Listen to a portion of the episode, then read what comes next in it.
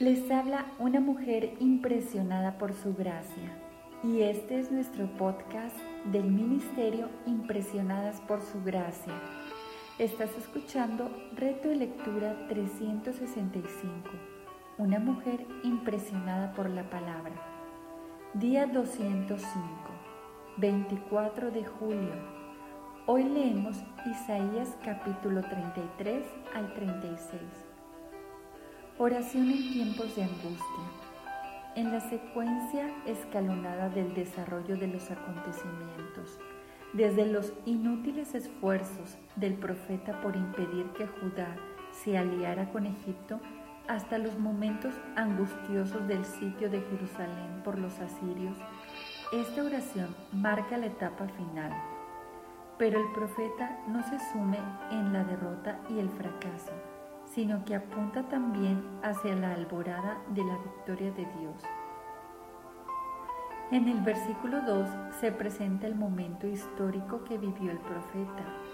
Este es un momento de angustia y los creyentes, juntos con el profeta, claman a Jehová, ten misericordia de nosotros, porque en ti hemos confiado. En los versículos 7 al 9 se describe la realidad de este tiempo de angustia. Los héroes de la nación y los embajadores de paz que fueron enviados inútilmente llevando el tributo para el rey de Asiria, claman y lloran de frustración. Versículo 7. El rey aceptó el tributo, pero no desistió de marchar prepotentemente contra Jerusalén para tomarla y destruirla Versículo 3. La penetración de los ejércitos de Asiria en Judá dejó la tierra convertida en una desolación. Versículos 8 al 9. Los versículos 10 al 13 constituyen la respuesta de Dios a la oración del profeta. Dios se dispone a intervenir. Versículo 10. Todos los esfuerzos políticos de Judá tanto sus planes como la ejecución de los mismos han probado ser basura. Versículo 11.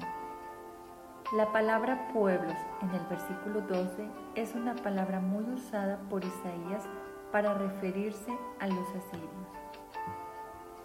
Ahora volvamos a los versículos 3 y 4. Ellos muestran cómo el profeta en su oración se apresura a ver el final de los asirios. Ellos huyen ante el estruendo de la intervención divina y el botín de los asirios es amontonado. Luego, los versículos 5 y 6 expresan la alabanza vehemente del profeta, porque ahora sí ha comenzado un nuevo orden de cosas el derecho y la justicia han llenado a Sión. Versículo 5. Y ha sido instaurada una nueva era de prosperidad nacional. Versículo 6. El estremecimiento se ha apoderado de los impíos en Sión. Versículo 14. Tanto porque han presenciado la intervención divina contra los asirios como fuego consumidor. Versículo 14 como porque ven instaurado un orden de derecho y de justicia en Sion. Versículo 5. Entonces, llenos de temor, dicen, ¿quién de nosotros podrá habitar con el fuego consumidor? Versículo 14. Y aunque esta no es una pregunta en sí, el profeta se apresura a responderla. El que camina en justicia. Versículos 15 y 16 comparar con Salmos capítulo 15, 1 y 2. Una persona así vivirá en las alturas, su pan le será provisto y su agua no faltará. Versículo 16. Una retribución merecida. Capítulo 34, del 1 al 17. Isaías vivía en un día cuando la venganza era actitud aceptable en Isaías 34, del 1 al 17, vemos una profecía que manifiesta la alegría que sentía el pueblo por el castigo que iba a llegar a Edom y otras naciones. El pueblo nunca olvidó el trato de los edomitas, cuando la nación estaba en crisis. Por eso se regocijan cuando esta nación vecina experimenta su retribución. Una llamada para congregarse todos. Versículo 2. Dirigida a las naciones todas, indicando que era un mensaje internacional, incluidos los pueblos para abarcar a todos los habitantes que estaban en la vecindad. Un castigo que es anunciado, versículo 2, será una destrucción completa. Los cadáveres serán arrojados sin sepultarlos, versículo 3. Las manifestaciones de degeneración general. Los arroyos se convertirán en brea, versículo 9. Los nobles no tendrán súbditos, versículo 12. Habrá ausencia de seres humanos y los animales silvestres habitarán la tierra. Una promesa segura, versículos 16, 17. El libro habla de lo porvenir, versículo 16. La tierra será habitada para siempre, versículo 17.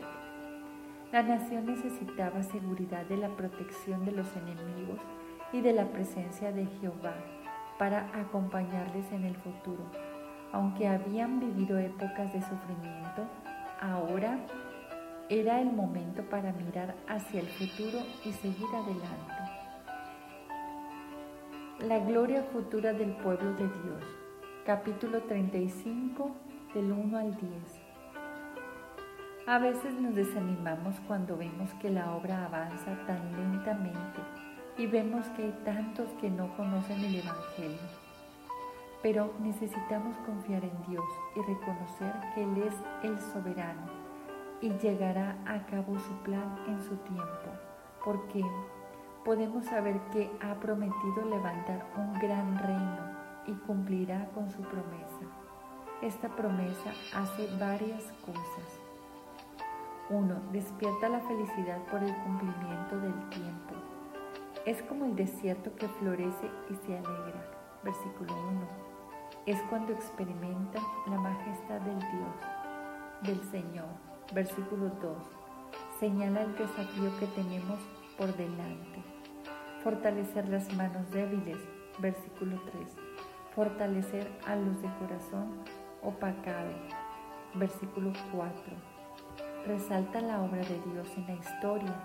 Los ciegos van a ser sanados. Versículo 5. Los cojos saltarán. Versículo 6 los mudos cantarán. Versículo 6. La naturaleza será transformada. Versículos 6 y 7. Inaugura el camino de santidad. Versículo 8 al 10. Es angosto de una sola vía para que no pase el impuro. Versículo 8. Es directo para no confundir a los simples. Versículo 8 es seguro porque no habrá peligro de animales silvestres. Versículo 9. Trae alegría perpetua. Versículo 10. Espanta la tristeza y el gemido. Versículo 10.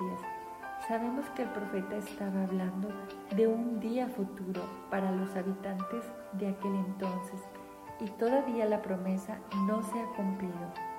Estamos esperando esta victoria en el futuro. Gracias por escucharnos en este bello día. Nuestra oración es que Cristo viva en tu corazón por la fe y que el amor sea la raíz y el fundamento de tu vida y que así puedas comprender cuán ancho, largo, alto y profundo es el amor de Cristo.